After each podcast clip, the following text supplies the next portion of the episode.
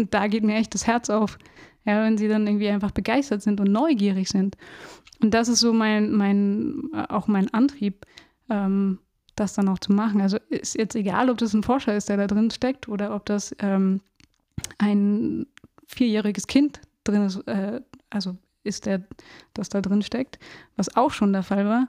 Beide reagieren gleich und, und das ist einfach wunder, also so schön, diese Bilder vermitteln zu können und auch diese Begeisterung zu schaffen und ähm, ja, Neugier zu wecken, das ist so schon ein Bedürfnis. Willkommen bei Ankerpunkt, dem Podcast der Fakultät Gestaltung Würzburg. Hier reden wir mit Alumnis, KommilitonInnen, interessanten und tollen Menschen nicht nur über Kommunikationsdesign. In dieser Folge unterhalte ich mich mit Annika Kreikenbohm. Annika ist promovierte Astrophysikerin und hat 2020 ihren Bachelor an der Fakultät Gestaltung in Würzburg gemacht. Jetzt arbeitet sie an der Uni Würzburg. Wir unterhalten uns über ihre verschiedenen Projekte, wie sich ihre naturwissenschaftlichen und kreativen Arbeitsweisen vermischen und wie man mit Visualisierung Fragen findet. Ja, das ist in der Uni auch so. ich habe hier einen Flyer in, äh, mal in Word erstellt und du denkst dir, ach, ja, du gib mir einfach deine Bilder, ich mache da was draus. ja. Also gestaltest du dadurch dann eigentlich viel? Ähm, also ich mein Hauptberuf ist ja eigentlich VR-Entwicklerin gerade. Also da ist Gestaltung schon immer wieder dabei. Also mhm. äh, ich gestalte schon einfach die Umgebung und das ist aber gerade ähm, ein bisschen komplexer. Also es ist ja nicht unterteilt in, in wirkliche einzelne Abteilung, mhm. sondern das heißt einfach, du machst die VR-Anwendung, das heißt du, oder halt ich, und das heißt dann halt eben, okay, du machst das Konzept, in dem Fall das didaktische Konzept. Mhm. Du, ähm, ich programmiere sie komplett, äh, ich gucke irgendwie, wo, wo ich Hilfe herbekomme ähm, und eben auch, was ich für äh, gestalterische Elemente einsetze. Und da ist dann nicht unterteilt, okay, du machst jetzt 3D und du machst UX, sondern du machst alles. Was machst du nicht? Mm, was mache ich nicht? Rechnungen schreiben. Mache ich auch. Okay. Aber nur, äh, wenn es so extra Aufgaben gibt. Also ich habe, ich wurde auch von der Uni gefragt, mal ähm, eine Grafik, eine Infografik für einen Antrag zu erstellen. Da habe ich dann schon gesagt, weil es halt mehrere Stunden sind, ähm, dass ich da gerne auch eine Rechnung für schreiben würde. Und mhm. das war auch okay. Aber das sind dann, das sind so ein paar Rechnungen, die ich geschrieben habe, aber okay. für die VR-Anwendung an sich nicht. also grundsätzlich ja. bist du bei der Uni angestellt? Ja. Als VR-Entwicklerin? Ähm, genau. Forschst du dann da auch? Mm, offiziell nicht.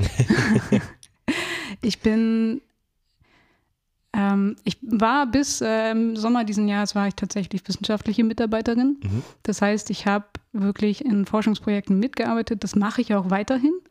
Ähm, momentan ist mein Job wirklich nur äh, VR-Entwicklerin.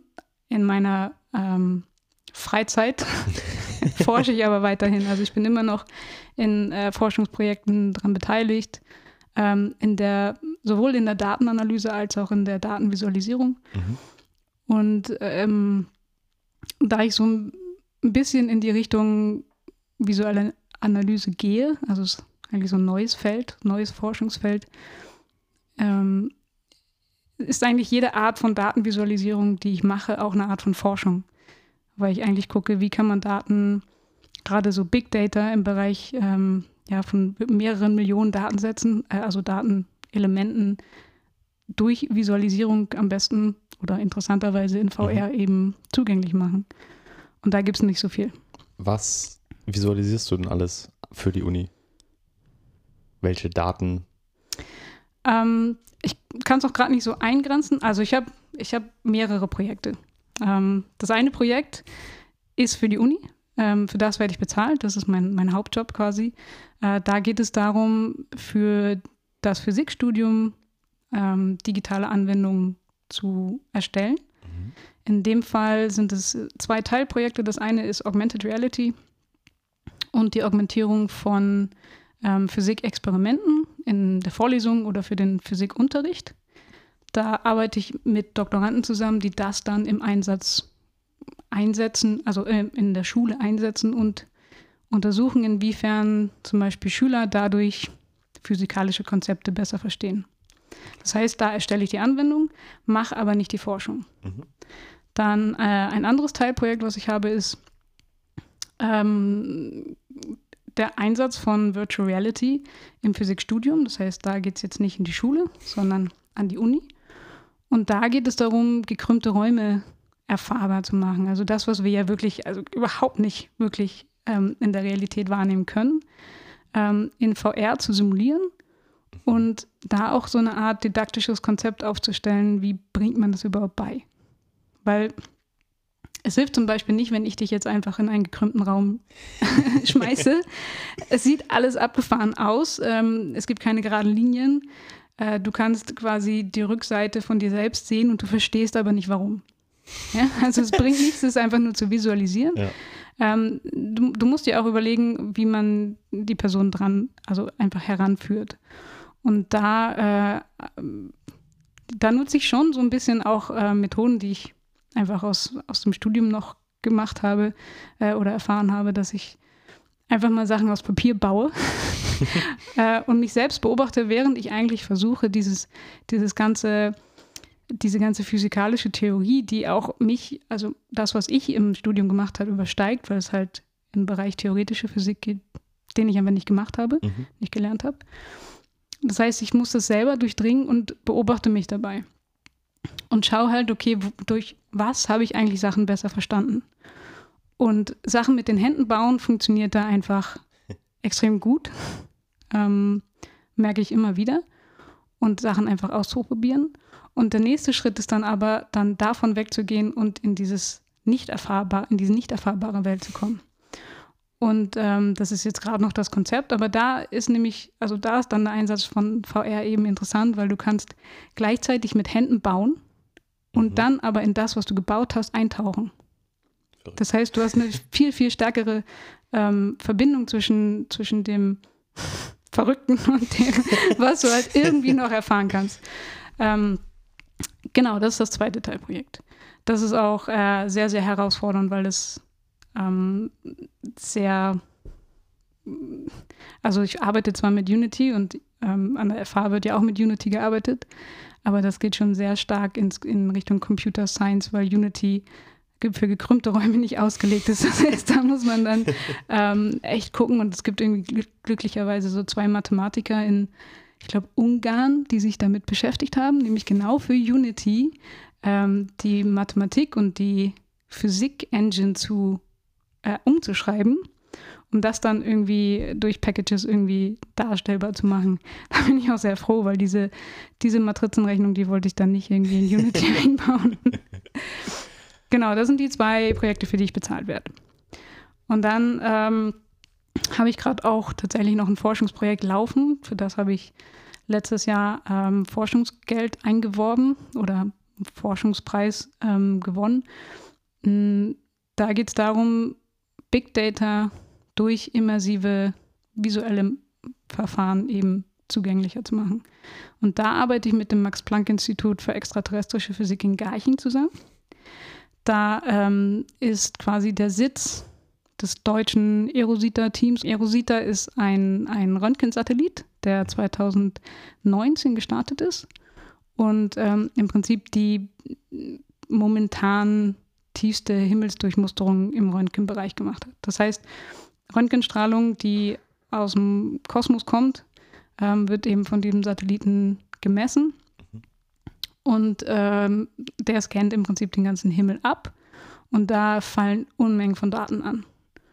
Und diese Daten werden jetzt gerade aufbereitet von den Astronomen, ähm, die in ganz Europa verteilt sind, aber eben ähm, viele in Garching, da kommt alles zusammen. Und ähm, glücklicherweise durch meine Bachelorarbeit ist, also durch meine Bachelorarbeit an der FH, ist äh, eine von den Projektleiterinnen auf mich aufmerksam geworden und auf meine Visualisierung eben und hat mich gefragt, ob ich nicht deren Daten visualisieren möchte in VR. Und das ist das Projekt, was ich mit denen gerade noch habe. Okay, dann äh, fangen wir doch mal bei Projekt 1 an, weil irgendwie sind alle interessant, auch wenn Projekt 2 und 3, glaube ich, noch ein bisschen interessanter sind. Ähm, Aber wie, wie, sieht das denn dann, dann aus? Was, was nimmst du für Daten? Ähm, ich meine, gerade im Bereich für, für Schulen ist das ja irgendwie kein neues Wissen, was jetzt wahrscheinlich mhm. vermittelt mhm. wird. Ähm, und insofern wird es da auch schon verschiedenste Methoden irgendwie geben, wie das vermittelt wird und äh, wie es visualisiert wird. Ähm, was machst du da anders und wo, wo liegt da quasi der Mehrwert dann drin? Anders im Vergleich zu was? Zu dem, was da ist. äh, das Witzige ist, es gibt an den Schulen noch kein Augmented Reality. Achso, okay, ja. Genau, in, also, in das, also das okay. ist mhm. im Prinzip das, was, was ähm, die Doktoranden äh, an, dem, an, dem, Lehrstuhl Physik für Didaktik, äh, Didaktik für Physik, andersrum, ähm, eben einerseits erforschen möchten, andererseits aber eben auch in die Schulen tragen möchten. Weil es gibt zwar viel im Bereich Digitalisierung, auch in der, in der Schule. Es gibt viele Tablets, die dort sind, auch iPads, mhm. aber es gibt keine wirkliche Anwendung dafür oder keine mhm. wirklichen äh, Lernmaterialien dafür. Und obwohl es so manche äh, Lehrerfortbildungen auch gibt, kommt es trotzdem nicht so richtig in die, in die Schulen. Und da fragt man sich auch so ein bisschen, warum.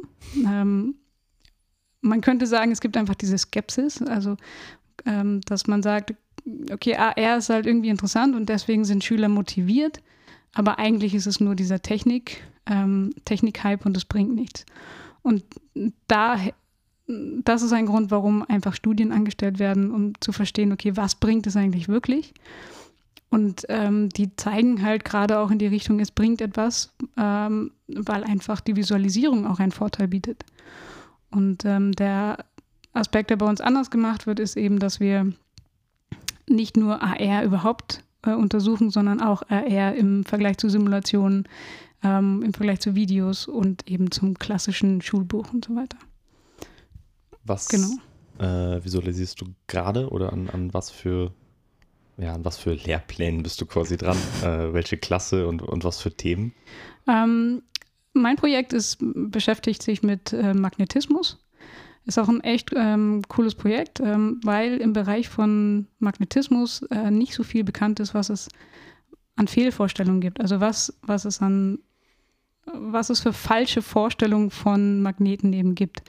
Ähm, und es gibt vor allem relativ wenig Materialien dazu, dreidimensionale Magnetfelder darzustellen. Mhm. Und das ist wirklich ein, ein, ein, Vorteil von, von AR, dass man halt wirklich über die Realität ähm, die Grafik eben legen kann und erst recht eben dreidimensional, dass man um, diese, um den Magneten herumgehen kann. Und ähm, was wir schon versuchen, ist, dass man nicht einfach ein Target hat und dann wird etwas dargestellt, sondern dass wir es wirklich mit den Geräten verbinden, dass man einen Magneten in der Hand hält und das Magnetfeld sieht, dass man ähm, einen Schalter umlegt und durch Induktion einfach sieht, okay, da, also die Zusammenhänge sieht, da kommt der Stromfluss, da bewegen sich Elektronen in der Spule und dann baut sich das Magnetfeld auf. Mhm. Das heißt, da arbeite ich auch nicht mit Daten, noch nicht. Wir wollen gucken, ob wir über Bluetooth eben ähm, Sensordaten wirklich mit einbauen können, dass einfach noch mehr Kommunikation zwischen der Visualisierung und der Realität da ist. Äh, da ist aber momentan einfach auch sehr viel simuliert. Mhm. Ja, das reicht auch. Also man braucht auf dem Level nicht ähm, die Genauigkeit, sondern es geht da überhaupt erstmal darum, ein mentales Bild zu schaffen. Und wahrscheinlich die, die Grundprinzipien zu verstehen und äh, jetzt nicht ins, ins Quantitative zu gehen, sondern vielmehr genau. das qualitativ also, zu verstehen. Überhaupt erstmal zu verstehen, äh, wenn ich da Magnetfeldlinien habe, dass da dazwischen auch ein Magnetfeld ist. Ja? Dass das nicht nur an den Linien entlang ist, sondern dass es wirklich ein dreidimensionales Konstrukt ist ähm, und wie das aussieht. Also ich habe mir vorher auch nie Gedanken darum gemacht, ähm, wie jetzt genau das Magnetfeld aussieht, wenn ich zwei Stabmagneten zusammenhalte. Und jetzt musste ich es halt aber modellieren. Und dann ist schon die Frage, äh, wie sieht es aus? Kannst du das beschreiben? Also ich meine, das Bild, was wahrscheinlich äh, jeder, jede kennt, sind diese Linien, von denen du gesprochen hast, sind Pfeile, sind äh, mhm. kleine Partikelchen dazwischen, vielleicht noch ähm, ein Bild aus, aus so kleinen Metallspänen, mhm. äh, die das ja ganz haptisch visualisieren. Ja. Wie sieht das jetzt im, im dreidimensionalen Raum aus? Also wenn du dir zwei Magnet, Stabmagneten vorstellst, also diese mit Rot-Grün einfach nebeneinander hältst und ähm, äh, die so nebeneinander hältst, dass der eine eine, die rote Farbe oben hat, der andere die grüne Farbe, dann sind einfach zwei umgedrehte Pole nebeneinander. Ähm, das heißt, dann ziehen sie halt sich auch wirklich an, die Magnetfeldlinien sind geschlossen und du hast eigentlich wie so mehrere Kugelschalen, die ineinander verschachtet sind. So ein bisschen wie diese ähm, Matroschka-Puppen, ähm, so heißen sie, glaube ich, ne? Die, ah, diese, wo man äh, die ineinander stecken. Immer mehr quasi genau, halt eine kleinere Puppe drin hat. Sowas, ähm, nur halt eben ähm, wie, so ein, wie so ein flacher Ball eben zusammengedrückt. Wenn du jetzt aber beide, also beide, po also zwei gleichnamige Pole oben hast oder mhm. nebeneinander hast, dann stoßen sie sich ja ab. Das heißt, du hast eigentlich, ähm, hm, wie kann man sich vorstellen, du kannst im Prinzip wie so Bälle haben, mhm. aber die Seiten, die sie, und du führst sie immer näher zusammen. Und da, wo sie sich aber überschneiden würden, da äh, ist es eigentlich wie so Farb, äh, Farbbälle, die zusammenprallen, dass sie so nach außen äh, wegfliegen. Mhm. Also quasi wie wenn man einen äh, Tropfen Wasser in Wasser fallen, lässt. So diese Art von Verdrängung? Diese, ja, diese Art von gekrümmter ähm, Ebene, mhm. also ge gekrümmte Oberfläche, die einfach, äh, die aussieht, als würde sich gerade irgendwie äh, Kugelschalen irgendwie ja, wegfliegen. Und äh, ja, so sieht das aus. cool. Äh, hast du davon Bilder? Dann können wir vielleicht davon einfach mal so ein Bild. Ähm, wir haben davon Bilder. Ich ähm, muss das noch abklären, ob man das auch ja. zeigen darf. Okay, wenn, also wenn man davon was zeigen darf, wäre auf jeden Fall wir haben, cool, äh, wir haben gerade gestern neue Bilder gemacht und ähm, die sind auch für eine Veröffentlichung und da frage ich einfach mal, ob das geht. Ich denke mal, das ist kein Problem, wenn es verlinkt ist. Es gibt auch ein Video dazu. Es gibt eine kleine ähm, Animation, die wurde nicht von mir gemacht, ähm, aber die zeigt, glaube ich, auch nicht genau das. War es danach. Naja, aber es gibt auf jeden Fall Videos dazu. Dann wird, ja. wird das verlinkt.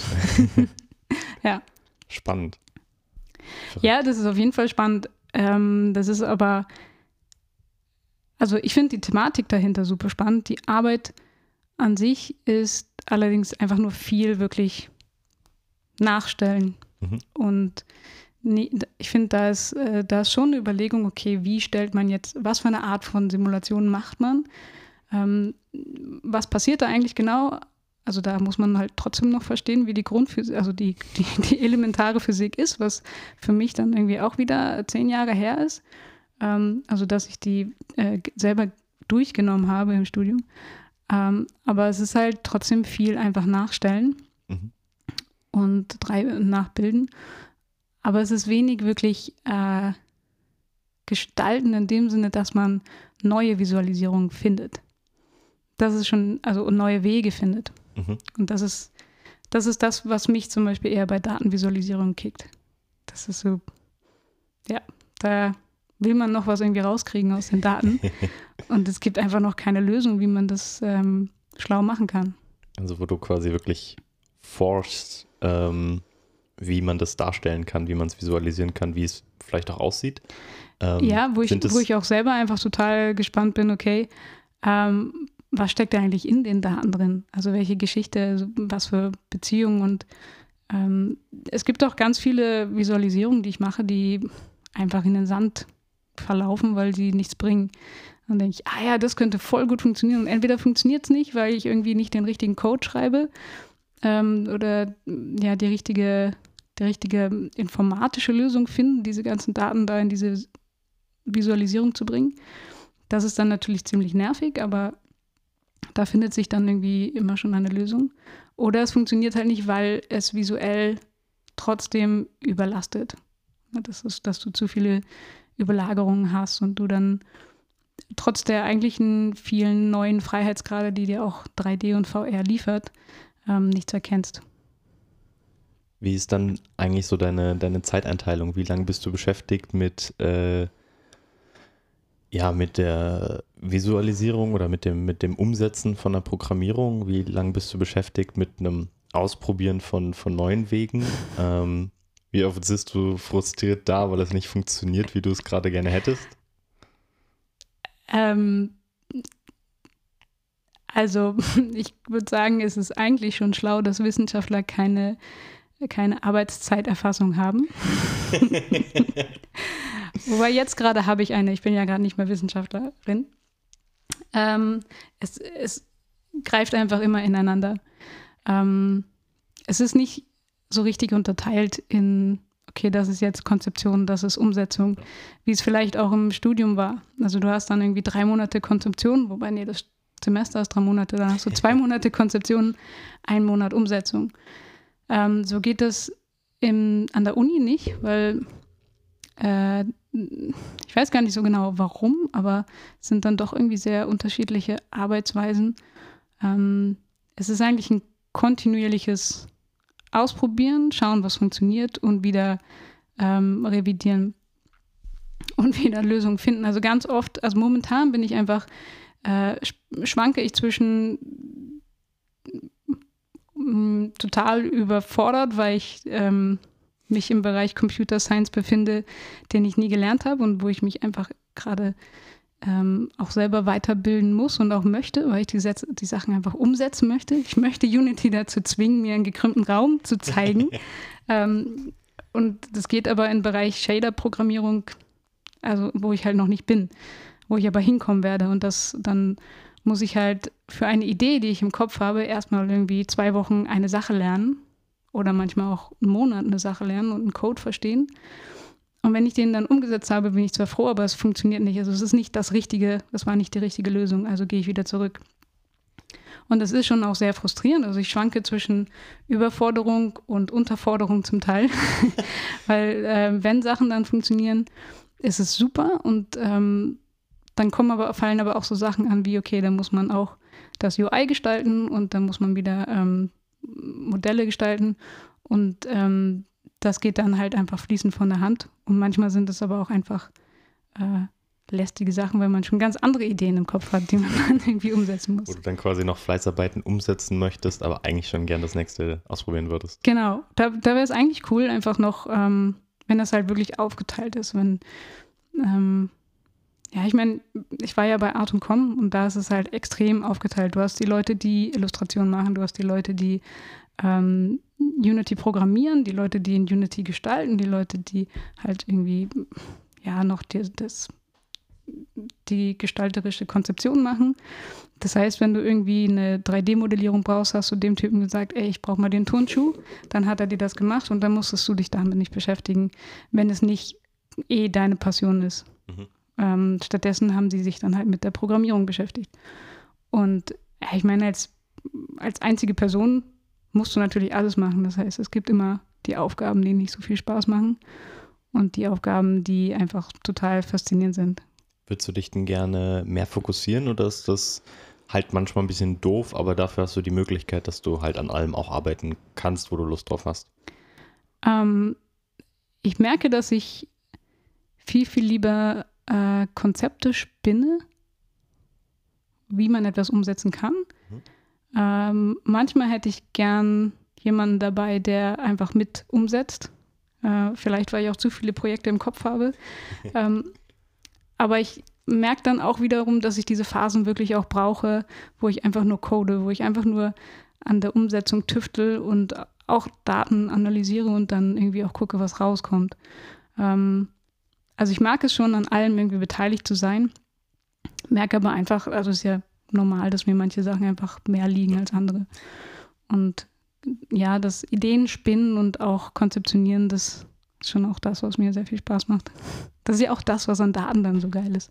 Weil du weißt nie, was drinsteckt. Du hast schon eine Idee, was, ähm, was die Frage ist, aber du weißt nicht wirklich, was die Geschichte in den Daten ist. Und die willst du ja herausfinden. Wie kann man sich das denn vorstellen, wenn du jetzt äh, für die Datenvisualisierung, die du gerade in Projekt 3 machst, mhm. ähm, was erwartet dich da? Was erwartest du davon? Ähm, und wie geht man dann so ein Projekt an, wenn man im Prinzip Daten hat, wo noch niemand weiß, wie man das darstellen kann und wie das überhaupt aussieht? Mhm. Ähm, ich ich versuche es mal zu, an einem Projekt zu erklären, was ich letzten Sommer mit einer, mit einer Bioinformatikerin gemacht habe da ging es darum, weil es ging in eine ähnliche Richtung. Es geht äh, darum, dass sie Daten von halt ähm, hm, Genanalysen hatte. Also sie hat so eine fleischfressende Pflanze gehabt und hat dann eben untersucht, was für Gene sind in verschiedenen Geweben drin ähm, oder eben was für Proteine. Und dann ging es danach darum zu schauen, okay, ähm, zu welchem Geweben gehören eigentlich diese ganzen Gene und, und Proteinstrukturen. Das heißt, sie hat irgendwie über 8000 verschiedene Gene gehabt und musste da irgendwie Zuordnungen finden und Gemeinsamkeiten finden. Und in der normal und dann habe ich mit ihr mir ihre Analyse erklären lassen. Das war dann echt irgendwie drei Stunden lang ähm, geballte Analyse-Theorie. War auch wieder spannend. Ich habe auch viel, ziemlich viele Parallelen zur Physik gesehen. Ähm, das war ziemlich cool. Auch was Neues zu lernen dabei. Das, also war, das ist ja auch das Spannende in jedem Projekt, dann einfach auch wirklich was Neues zu lernen. Und dann ähm, stelle ich halt Fragen an die WissenschaftlerInnen. Also, was willst du eigentlich überhaupt herausfinden? Was, ähm, was ist deine Frage? Und ähm, was ist überhaupt an Parametern, also an, an ja, Messdaten wirklich da? Ähm, und wie wird es bisher gemacht? Also ich finde es schon auch äh, wichtig zu schauen, okay, was wurde halt bisher gemacht? Was funktioniert eigentlich? Auf was kann man aufbauen? Ähm, man, also man muss ja nicht den, äh, muss ja nicht das Rad neu erfinden. Und man, man muss auch irgendwie äh, die Leute da abholen, wo sie sind. Ich kann denen jetzt nicht eine komplett neue Sprache liefern, also eine neue visuelle Sprache, die sie dann erstmal verstehen müssen, um dann ihre Daten zu verstehen. Das heißt, das war so der erste Punkt, ähm, sie nach ihrer Geschichte oder ihrer Frage zu fragen. Und dann habe ich mit ihr zusammen äh, eine überhaupt erstmal äh, überlegt, was, wie kann man ähm, diese verschiedenen Parameter, die sie dann gemessen hat, auf visuelle Parameter zuordnen, also mappen sozusagen. Das heißt, ähm, wie kann man ähm, diese, diese Visualisierung überhaupt äh, ja, herleiten eigentlich? Also es war ein ziemlich äh, strukturierter Prozess. Ähm, die ich würde, also ich meine, die Herleitung habe ich dann schon vorgeschlagen, aber ich habe sie immer wieder in den Prozess mit eingebunden, geguckt, okay, hat das funktioniert, das, was ich mir überlegt habe, versteht sie das überhaupt, kann sie es nachvollziehen, was ich da mache? Ähm, hab, das war dann einfach ein stetiger, ähm, ja, Zyklus aus Prototyp bauen und ähm, ja, ihre, ihre Einschätzung wieder einholen, ihre Bewertung. Und ähm, dann haben wir das weitergegeben. Also als wir letztendlich fertig waren, haben wir das äh, auf einer Konferenz veröffentlicht, haben das ähm, anderen Leuten gezeigt, sind auf sehr viel ähm, einerseits Gegenwind gestoßen, andererseits aber auch einfach sehr, sehr viel Begeisterung. Ähm, weil VR, also VR ist einfach spannend, aber VR wird auch gleichzeitig hinterfragt, weil es halt kost, kostspielig ist, aufwendig, ob das, wie, so, wie bei AR, ob das wirklich einen Mehrwert hat.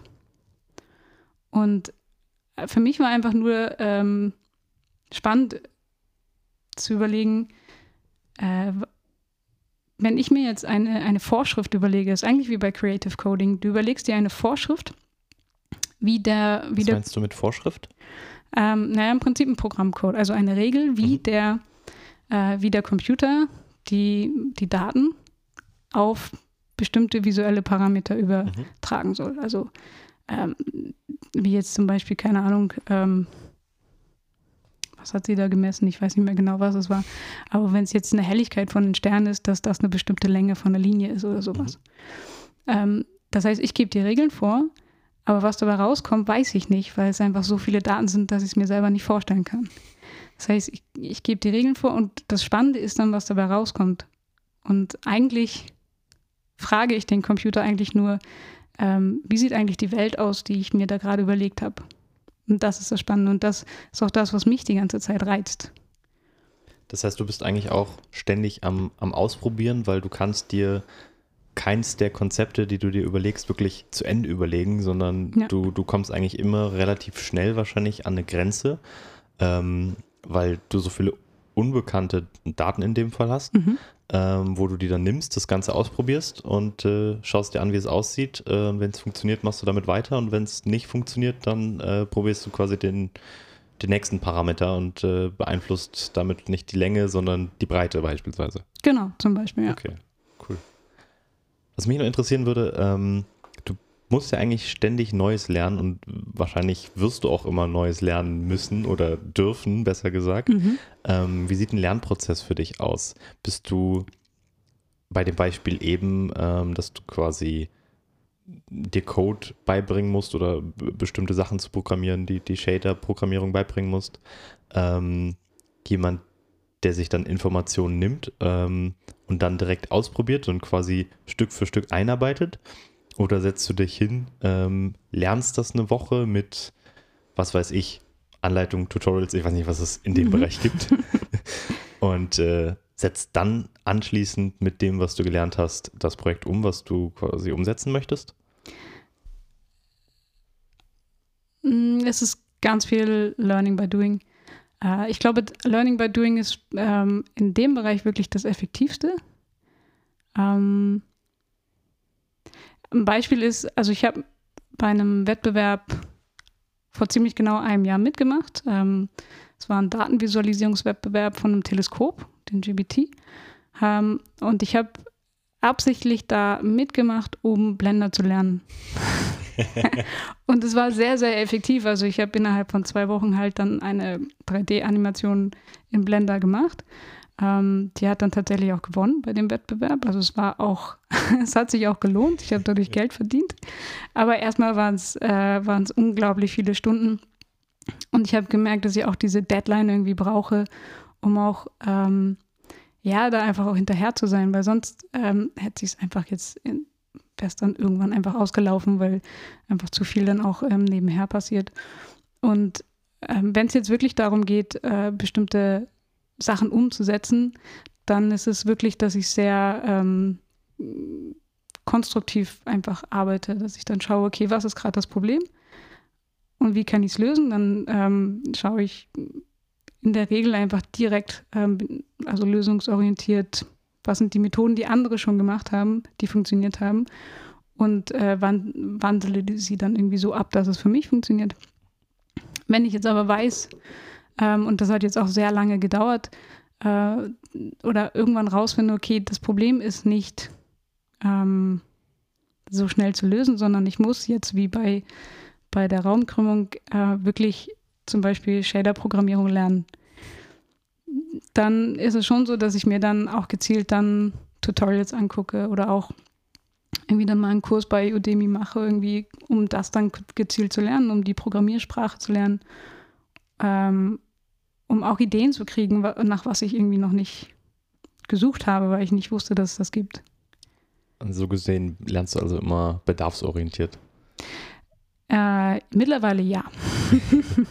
ich würde sagen, äh, da, da, hat das Studium auch ein bisschen äh, äh dann Veränderungen hervorgerufen, weil äh, ganz, ganz viel, also im Physikstudium lernst du ja erstmal nicht konkret bedarfsorientiert und auch nicht, zwar schon lösungsorientiert in den Übungen, aber das, die, das Arbeitsverhalten ist schon ein anderes. Also da ähm, konstruierst, konstruierst du erstmal sehr, sehr lange den Lösungsweg, bevor du ihn dann einmal durchziehst und dann richtig.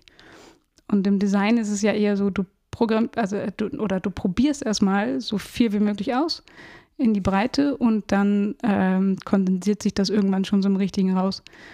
Aber es ist schon äh, erstmal eine ganz andere Herangehensweise. Und ich glaube, meine Herangehensweise an Projekte ist jetzt eher eine Mischung aus beidem.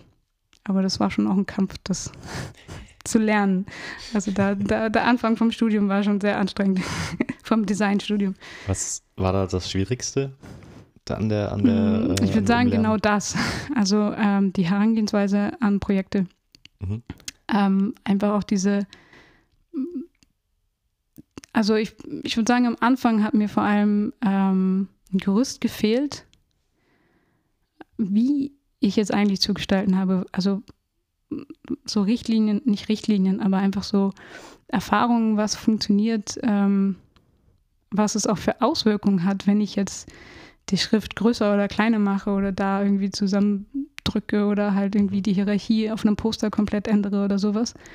Ähm, und das, dieses Experimentieren musste ich auch erstmal lernen oder muss ich auch immer noch lernen, weil ich Also ich meine, ähm, ich, ich glaube, ich bin einfach, oder mein Denken wurde einfach sehr stark vorher sehr, sehr analytisch geprägt und auch die, die physikalische Herangehensweise an Probleme.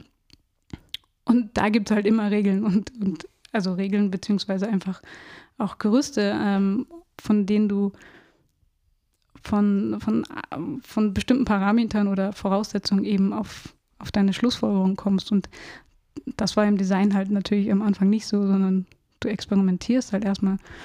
Und es ist eigentlich erst jetzt, dass ich so meine Quellen und auch Ressourcen gefunden habe, ähm, auf die ich immer wieder zurückgreife, wenn ich irgendwie mich in der Konzeption befinde und nach, äh, nach Lösungen suche. Also auch gerade im Bereich von Informationsvisualisierung. Da gibt es auch echt sehr, sehr viel Forschung in dem Bereich. Das wusste ich noch nicht. Also ja, ist ja auch klar. Ich meine, im, im Bachelor sollst du erstmal breit ausprobieren und überhaupt lernen und deinen eigenen Weg finden. Was für Informationen sind das dann, die du gerade meinst? Also was ich gerade lese, ist ähm, ein, ein Buch von, von einem Computer Scientist und Psychologen, der sich damit beschäftigt, ähm, im Bereich Informationsvisualisierung, ähm, wie Design auf Wahrnehmung wirkt und welche Auswirkungen ähm, oder was man aus der Psychologie auch ähm, Bezug auf Wahrnehmung eben für das Design ableiten kann. Und das ist total spannend. Also, ja. Das heißt, äh, inzwischen sieht der Prozess so aus, dass du ähm, bestimmte Faktoren kennst oder durch, durch Theorie dir quasi angelernt hast, angelesen hast, angeeignet hast in irgendeiner Form ähm, und du die Aspekte, die du nicht mh, hm, durch eine Forschung festlegen kannst, ähm, dann experimentell ausprobierst. Sprich, beispielsweise sagen wir, wir haben gerade von der Größe von der Typografie bekommen, äh, du weißt jetzt, okay, sie muss äh, so groß sein, damit sie gut lesbar ist und so groß ist zu groß, das probierst du dann nicht aus, sondern du weißt es schon, ähm, legst das fest, ähm, weißt jetzt aber noch nicht, welche Farbe denn am besten lesbar ist und probierst die Sachen dann aus und hast so dann quasi eine Fusion von beiden, von beiden Sachen. Ja, ich würde sagen, äh, die Theorie ist immer noch eine Richtlinie, ähm, das Ausprobieren ist dann trotzdem noch äh, vorherrschend mittlerweile.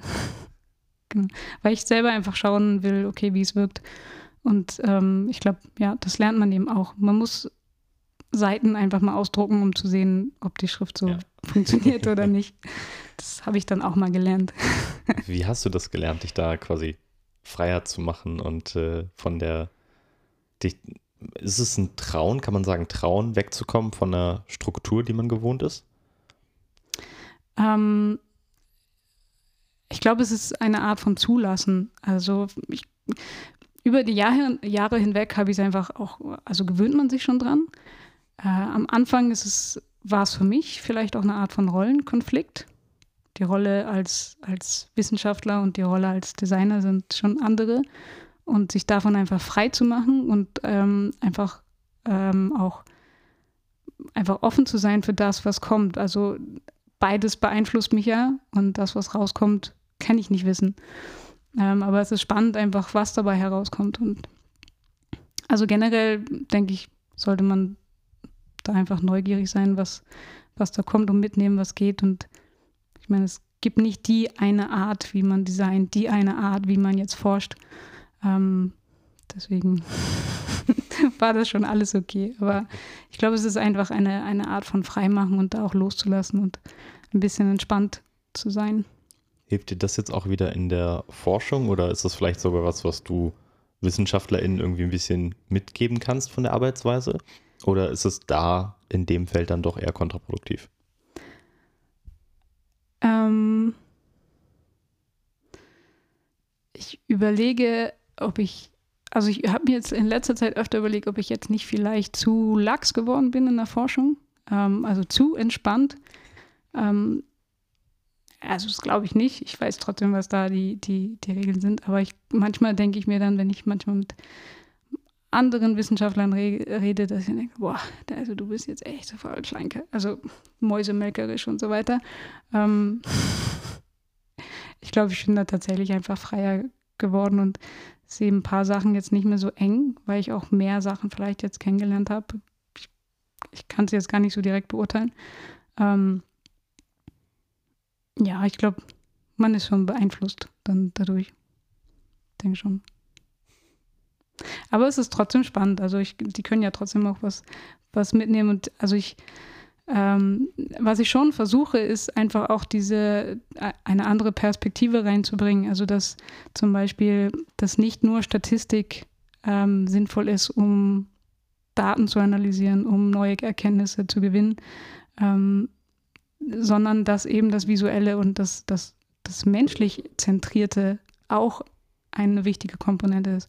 Und da gibt es Gott sei Dank Leute, die mich unterstützen, die sagen, ähm, ja, visuelle Analyse ist genauso wichtig und jetzt gerade in Zeiten von Big Data und KI noch wichtiger als, als nur der statistische äh, Weg.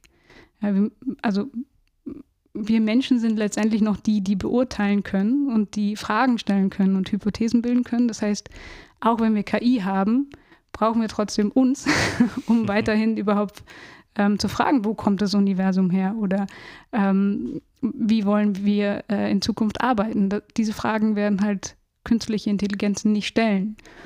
Und dafür müssen wir aber auch verstehen, wie KI ähm, auf die Ergebnisse kommt, auf die sie kommt oder warum äh, Machine Learning-Algorithmen ähm, bestimmte Ergebnisse eben ähm, hervorbringen. Und ähm, da ist eben die Visualisierung oder die vor allem die interaktive Visualisierung genau ähm, ein, eine Methode dafür. Und das heißt, ich werde vielleicht nerv ich da schon manche Kollegen, aber ich werde immer wieder auch ähm, meine Plots voranbringen und meine Visualisierung ähm, in den Mittelpunkt stellen, dass sie merken, okay, es gibt da Alternativen. Auf der anderen Seite werde ich aber auch ähm, Gestalter oder auch Didaktiker, die jetzt weniger mit Daten, also mit Daten ähm, oder KI eben arbeiten, auf die Datenvisualisierung eben, äh, auf die Datenauswertung ähm, verweisen und äh, auch, also um beide Seiten vielleicht so ein bisschen aufeinander aufmerksam zu machen.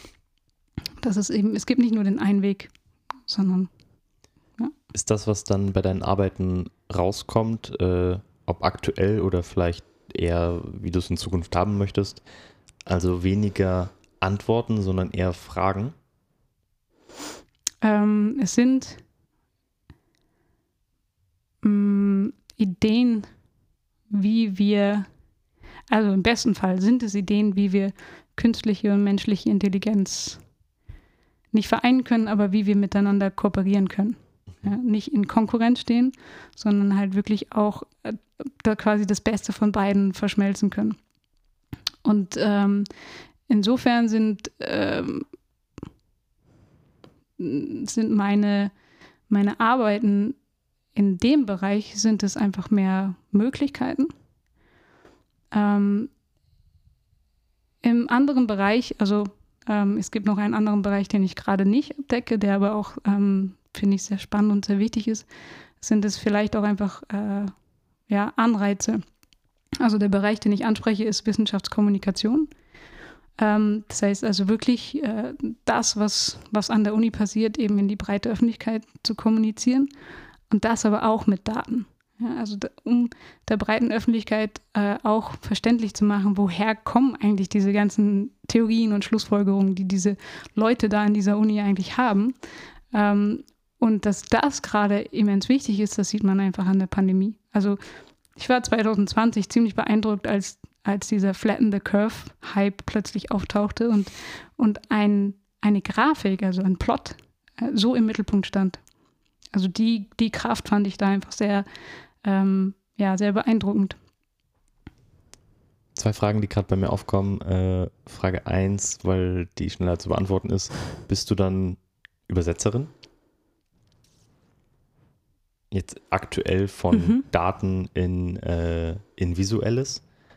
Und wenn du Übersetzerin bist, wirst du, meinst du, dass du immer in was Visuelles übersetzt? Oder meinst du, dass es eher eine Zwischenlösung ist und ähm, im Endeffekt eine andere Sprache der, der visuellen Sprache überlegen ist? Also beispielsweise Schrift oder Wort. Mhm. Ähm, was meinst du, ist da die mächtigste und warum? Intuitiv hätte ich jetzt gesagt, ich bin ein Tool, aber Übersetzerin klingt natürlich schöner. ähm, das Wichtige ist, dass wir ein mentales Bild schaffen. Also das, also das ist quasi, wie wir Informationen aus der Welt in, in Wissen irgendwie übersetzen. Also insofern passt die Übersetzung schon. Ähm, wie, wie, wie man jetzt dieses mentale Bild wirklich schafft, das, das ist gar nicht so, ähm, also das ist natürlich interessant, wenn du das überhaupt aufbauen willst, aber da, da ist es nicht so wichtig, dass es zwangsweise visuell ist. Da kommt es sehr darauf an, was du einfach für ein Typ bist. Ähm, vielleicht ist es für dich effektiver, wenn ich dir eine Geschichte erzähle und du daraufhin ein, ein mentales Bild dir aufbaust. Vielleicht musst du auch Sachen lesen, aber ähm, man hat einfach gemerkt, dass die Visualisierung ähm, am effektivsten ist für die meisten Menschen. Das heißt, es ist wahrscheinlich, dass es eine Art von Visualisierung sein wird.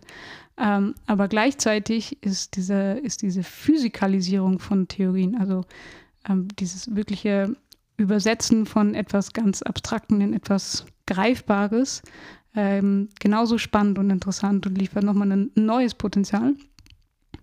Und auch im Bereich von VR liefert das natürlich ein Potenzial, wenn man irgendwas haptisch dann wahrnehmen kann. Also einfach die, die, ähm, das Ansprechen von vielen verschiedenen Sensoren, menschlichen Sinnen, kann da einen Einfluss haben.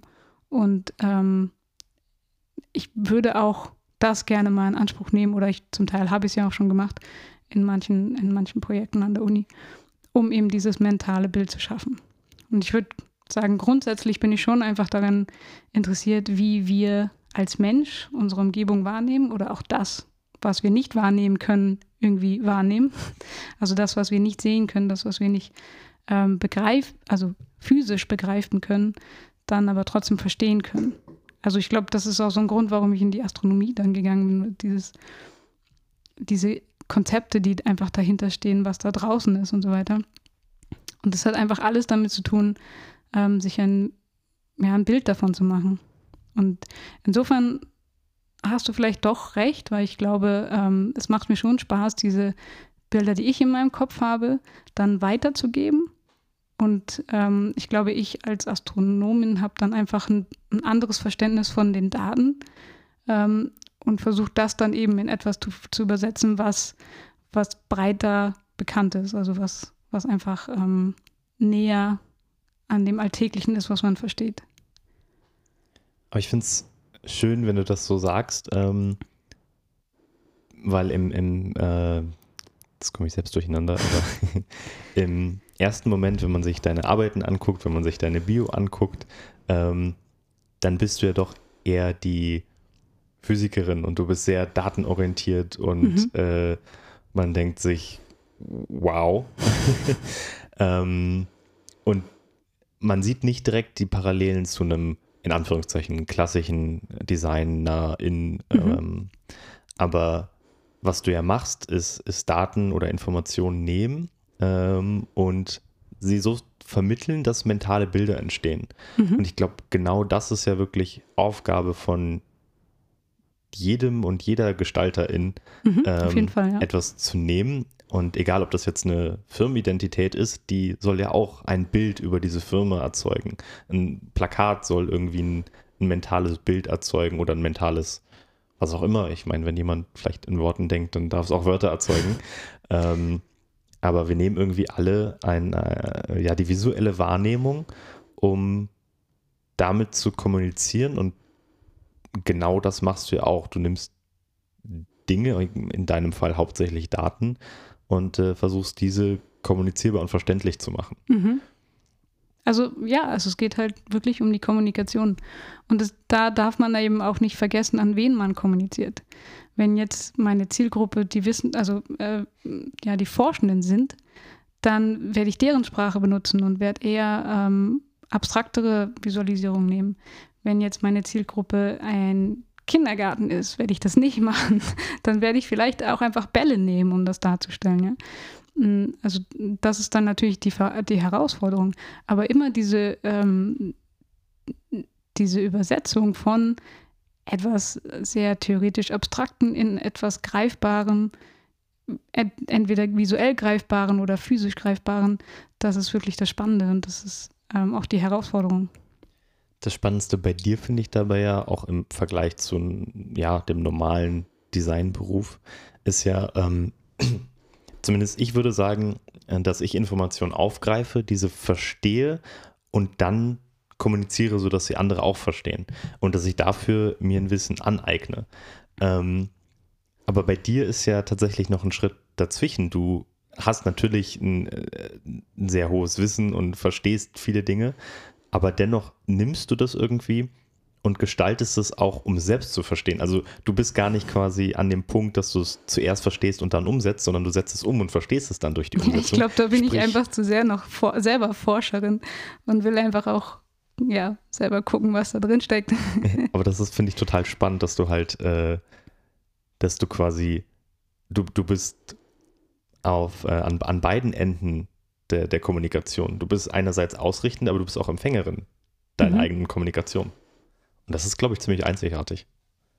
Ja, das weiß ich jetzt nicht. Das würde ich nicht sagen, aber es ist auf jeden Fall spannend, weil ich kann meine Selbstreflexion nutzen, um wieder Rückschlüsse auf mein Design zu ziehen. Ähm, aber äh, es ist trotzdem, also es kann immer wieder noch was anderes, wenn ich es anderen zeige. Also da ist dann schon wirklich der, der Härtetest. Irgendwie verstehen eigentlich andere, was ich da mache. Und das, also ja, da, da sind auch echt manchmal ähm, ein paar Haare gefallen, wenn ich dann irgendwie versucht habe, das dann ähm, an ein oder zwei Wissenschaftlerinnen ähm, zu vermitteln, was ich da gerade äh, aus ihren Daten gemacht habe und sie dann ähm, Designentscheidungen haben wollten, die einfach äh, gegen das Herz ein, eines Designers irgendwie sprechen und ähm, ja, dann muss man, aber ich meine, das kennt jeder Gestalter, da muss man, da muss man irgendwie überlegen, ob man jetzt für die oder für sich selber arbeitet. Oder ob man, ob man die überzeugen kann. Also, das ist ja dann auch meine Aufgabe, denen mit Argumenten zu kommen. Aber ich würde sagen, da ist in der Uni der, der, ähm, der Stand eines Gestalters äh, oder generell des, des Gestaltungsberufs noch sehr mh, mm, niedrig. Oder das Ansehen. Und ja, das ändert sich ein bisschen, aber es gibt noch schon noch viele, die keine Ahnung haben, was das eigentlich ist. Und äh, auch im Bereich visuelle Analyse, also es gibt, es wird dann ganz, ganz viel von interdisziplinären ähm, Gruppen gesprochen im Bereich Computer Science, Psychologie, äh, Informatik und äh, Fachwissenschaften. Und denke ich mir, ja, aber ihr braucht auch Gestalter. also ihr könnt nicht nur Psychologen, ihr könnt nicht nur Informatiker nehmen. Die machen auch geile Sachen, äh, keine Frage. Aber setzt doch auch ein, äh, eine, einen Gestalter, eine Gestalterin dahin, um das dann auch noch gut zu kommunizieren. Warum macht ihr das nicht? ja, aber ja, da, das ist, da muss man einfach, da, da merkt man einfach, dass die Uni da wie die Schulen an manchen Sachen vielleicht noch ein bisschen hinterherhängen, an anderen Seiten dann wiederum nicht.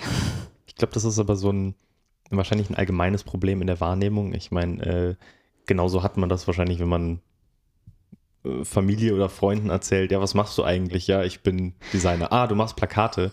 Äh, ja, ich, glaub, ich glaube aber, wenn du in die Wirtschaft gehst, dann ist das schon angekommen, dass du, dass du Gestalter brauchst, um, also und auch Professionelle, um zu kommunizieren. Ja. Die Uni setzt, also okay, ich rede jetzt von denen, die ich kenne, das ist dann meist innerhalb von der Physik. Ich kenne auch Beispiele, die, also viele Beispiele, wo wirklich mit professionellen Gestaltern, Gestalterinnen gearbeitet wird. Ähm, aber es gibt trotzdem immer wieder einfach auch aus, aus, tatsächlich auch aus Geldmangel oder einfach Personalmangel oder auch Zeitmangel einfach die Tatsache, ey, du bist TV, du kennst dich doch mit Word aus, mach mal einen Flyer. Oder mach du die Website. Und dann sieht es halt auch echt aus wie also nichts gegen diese Personen, weil die versuchen dann ihr Herzblut reinzustecken und ähm, haben aber nicht die Zeit oder auch nicht irgendwie das Wissen, das dann irgendwie umzusetzen. Ich glaube, da ist halt das, das Wissen, was da teilweise fehlt, ist äh, einerseits halt, dass die Gestaltung viel mehr eine Kommunikation ist, mhm. als ein Schönmachen. Schönmachen. Äh, und andererseits, dass dieses Schönmachen eben nicht nur Schönmachen ist, sondern eben auch eine Funktion hat in einem, in einem großen Teil und äh, ja, mit der Person, mit der kommuniziert wird, halt eben auch was macht. Egal, ob das jetzt unterbewusst ist, wie sie das aufnimmt, ob es was zu tun hat mit der Lesbarkeit. Äh, da gibt es ja super viele Faktoren. Aber es ist oft dann doch, glaube ich, eher noch, dass es, dass man das auf das Visuelle runterbricht. Ja. Aber also Gott sei Dank ändert sich das schon. Und je mehr, ähm, je mehr Ideengeber, die Ideengeberinnen an der Uni arbeiten, desto mehr wird sich das auch ändern. Bist du manchmal zu frustriert, um wieder auch zum Anfang zurückzukommen, ähm, wenn du dann dir selbst wahrscheinlich äh, verschiedenste Gestaltungsaufgaben noch auf den Tisch legst, weil du nicht damit leben kannst, wie es sonst aussieht? Ach nee, das geht eigentlich. Ähm, es, gibt, es gibt da dann, also ich kann auch ziemlich gut einfach sagen, ey, pff, wenn dir das taugt, dann mach das. Ähm, ich habe genug zu tun. Also ich hatte, glaube ich, noch nie wirklich ein Problem damit, ähm, Prioritäten zu setzen und auch Nein zu sagen. Und ähm, das musst du auch an der Uni können, weil sonst bist du echt überladen von, von Tätigkeiten und Arbeiten und Gremienarbeit und dann kannst du das bitte noch machen. Also, mh, mm, ja. Nee, das, also ich, das passt schon. Also oft sind ja auch dann die, ist dann die Zielgruppe auch irgendwie eine Forschungsgruppe und dann ist es erst recht nicht schlimm, weil die, die sehen den Vorteil nicht, aber ähm, Freunde, also die, die in der Uni mit mir zusammenarbeiten, die kommen dann schon noch immer an, so, ja, du, also ich weiß, du kriegst jetzt Augenkrebs, aber kann ich dir was zeigen? Und dann helfe ich denen schon. Also ich bin noch, ich versuche auch das, was ich weiß, weiterzugeben. Also ich bringe auch, also ich habe auch ein, also ein, ein Seminar, in dem ich Lehrende Augmented Reality beibringe und denen wirklich auch anhand von Unity eben ähm, erkläre, wie man erstens eine AR-App überhaupt erstmal entwickelt, aber auch gestaltet und versucht da auch ähm, gestalterische Prinzipien eben zu vermitteln. Das heißt, ähm, ich sehe mich da auch schon in der Position, dass ich eben das Ansehen auch ändern kann. Und dann liegt es halt auch an mir, es zu machen. Also wenn ich jetzt auch immer sage, nee, mach dein, dein, dein Wordflyer ist super oder dein, deine Skizze ist super, ähm, dann kann sich ja auch nichts ändern. Also da muss ich auch nicht meckern. also entweder ich ändere es oder ich halte meinen Mund. Ich würde dann gerne noch zum Schluss einmal noch kurz zu Projekt 2, weil darüber haben wir, glaube ich, mhm. noch fast gar nicht gesprochen. Ähm, so wie ich es verstanden habe, ist das quasi das Mittelding. Sprich, du äh, machst eine Kommunikation von Vorhandenem, wie das äh, in, in dem Projekt für SchülerInnen der Fall ist, ähm, aber halt auf einem höheren Level mhm. ähm, für Studierende. Ja, ähm, ich würde sagen, das ist ähm, eigentlich die Weiter für das weiterführende Projekt von, äh, von dem AR-Projekt an die Hoch also an die Schule, ähm, in, in die Hochschule auf einem sehr komplexen Level. Und das Spannende dabei ist, dass ich in dem ersten Projekt äh, arbeite ich ein bisschen zu, dass ich die AR-App gestalte und ähm, die dann in einen Ansatz, Einsatz kommt. Und hier kann ich aber auch den Einsatz komplett selber gestalten. Ähm, das heißt, ich äh, konstruiere eigentlich die, die gesamte ähm, VR-Erfahrung, die dahinter steckt und nicht nur die Welt. Und ähm, ich kann zu dem Projekt auch noch gar nicht so viel sagen, weil es noch nicht so lange läuft. Ähm, das ist auch das, das Spannende. Deswegen bin ich auch gerade noch in diesem verzweifelnden Modus, dass ich noch nicht weiß, wie, wie ich alles umsetzen kann. Ähm, aber das, äh, das Schöne daran ist einfach, dass ich gerade auch mit verschiedenen äh, Postdocs und Doktoranden zusammenarbeite, die äh, mit mir zusammen einfach überlegen, okay, was ist einerseits natürlich der theoretische Hintergrund und ähm, wofür wird das eigentlich genommen, in, äh, benutzt, diese Art von gekrümmten Räumen? Man kann auch sagen, das ist, ja, das ist ganz nett, aber wird das eigentlich wirklich angewendet in der theoretischen Physik? Und jetzt habe ich auch verstanden, woher jetzt irgendwie diese Supersymmetrieteilchen kommen. Das, das hängt nämlich damit irgendwie zusammen, habe ich jetzt gelernt. Ähm, und da eben dann äh, das dann einfließen zu lassen und da wird es dann irgendwann auch spannend, ob man da vielleicht Simulationen mit einfließen lassen kann und so weiter. Ähm, also da bin ich jetzt wirklich komplett auch äh, in der, habe ich auch die Macht, wirklich zu entscheiden, äh, wie soll die, die äh, Erfahrung aussehen und wie soll das am Ende aussehen. Und ähm, setze da nicht im Prinzip einfach nur um. Also insofern, ja, es ist schon eine Art von, also es ist eigentlich so ein Mittelding, ja. Aber ein sehr anspruchsvolles Mittelding. ja, also ähm, da hätte ich tatsächlich auch ganz gern noch ein paar Gestalter. Also wenn ihr da Bock habt, kommt gern zu mir. Ähm, ja. Das Wie wird auf jeden Fall spannend. Gehst du damit um, ähm, beziehungsweise kommt es überhaupt vor bei dir, dass du ähm, zu groß denkst und dann Dinge nicht umsetzen kannst? Ich denke dabei Andauernd. an, weil ich denke dabei an, an Projekte, ähm, denn gerade an der, an der äh, Hochschule denkt man ja irgendwie oft sehr groß und, und denkt sich Dinge aus, ähm, wo man selbst gar nicht weiß, ob sie überhaupt umsetzbar sind. Mhm. Ähm, und ich glaube, du machst genau das Gleiche, äh, nur dass du sie dann auch umsetzen musst.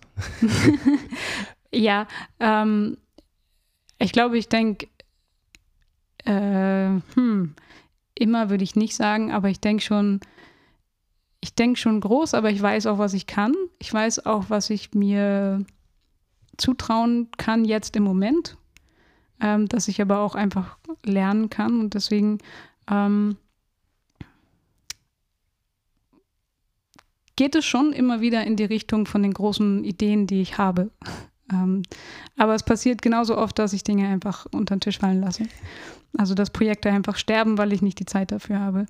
Ähm, oder da, weil ich es einfach auch dann, ja, aus anderen Gründen nicht umsetze. Äh, und das ist einfach so. Also das, davon geht die Welt auch nicht unter. Es kommen noch neue Projekte und neue Ideen. Ähm, ich habe auch einige Ideen einfach mal aufgeschrieben, weil vielleicht komme ich, habe ich irgendwann die Zeit dazu, es zu machen. Mm, Oder vielleicht ist irgendwann mal äh, ein Projekt, wo ich diese Ideen wieder aufgreifen kann und so weiter. Oder glaub- vielleicht auch die Technologie dann weiter, um sie irgendwie umsetzen zu können. Genau, oder es gibt jemanden im Team, der ähm, die Defizite, die ich habe, ausgleichen kann. Das wäre natürlich optimal.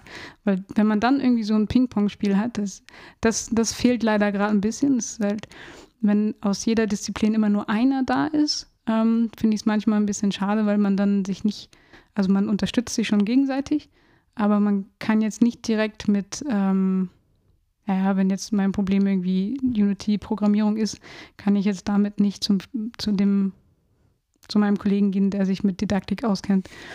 Äh, ja, das fehlt ein bisschen. Aber ansonsten, äh, ja, das wäre natürlich, das wäre wirklich ideal.